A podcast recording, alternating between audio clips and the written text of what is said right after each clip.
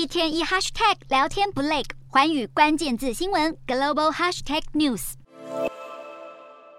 大批暴乱群众在大街上纵火焚烧物品，还有一群戴着面罩的暴民向镇暴警察投掷爆裂物。比利时首都布鲁塞尔当地时间二十七日出现大规模街头暴力，部分地铁站一度被迫停驶。而民众会如此愤怒，仅仅是因为世界杯比利时国家队以零比二爆冷门踢输摩洛哥，大大伤及了他们欧洲足球强权的声誉。比利时上下半场发起了好几波猛烈的攻势，但最终都无功而返。对手摩洛哥球员沙比里以及阿波乌克拉尔则在下半场接连进球，最后二比零获胜，创下摩洛哥继一九九八年后的首场，也是队史上第三场世界杯的胜利。另一场 F 组赛事，上一届世界杯亚军克罗埃西亚以四比一撂倒枫叶军加拿大，拿下队伍本届球赛首胜，并要居分组赛龙头。这也让对手加拿大在小组赛中以两战两败积分零分垫底，成为第。二支无缘进军十六强的队伍，尽管中场遭克罗埃西亚碾压，加拿大却在这场赛事缔造两项纪录。开赛仅六十八秒，二十一岁加拿大小将戴维斯就冲入将球顶进球门，缔造本届世界杯最快进球纪录，更是加拿大世足史上的首颗进球。即便加拿大队无望晋级，小组赛尚未结束，就准备打包返国，祖国球迷情绪并未因此低落，反而因为戴维斯为加拿大踢进国史上世足第一球而举国欢庆这个荣耀的一刻。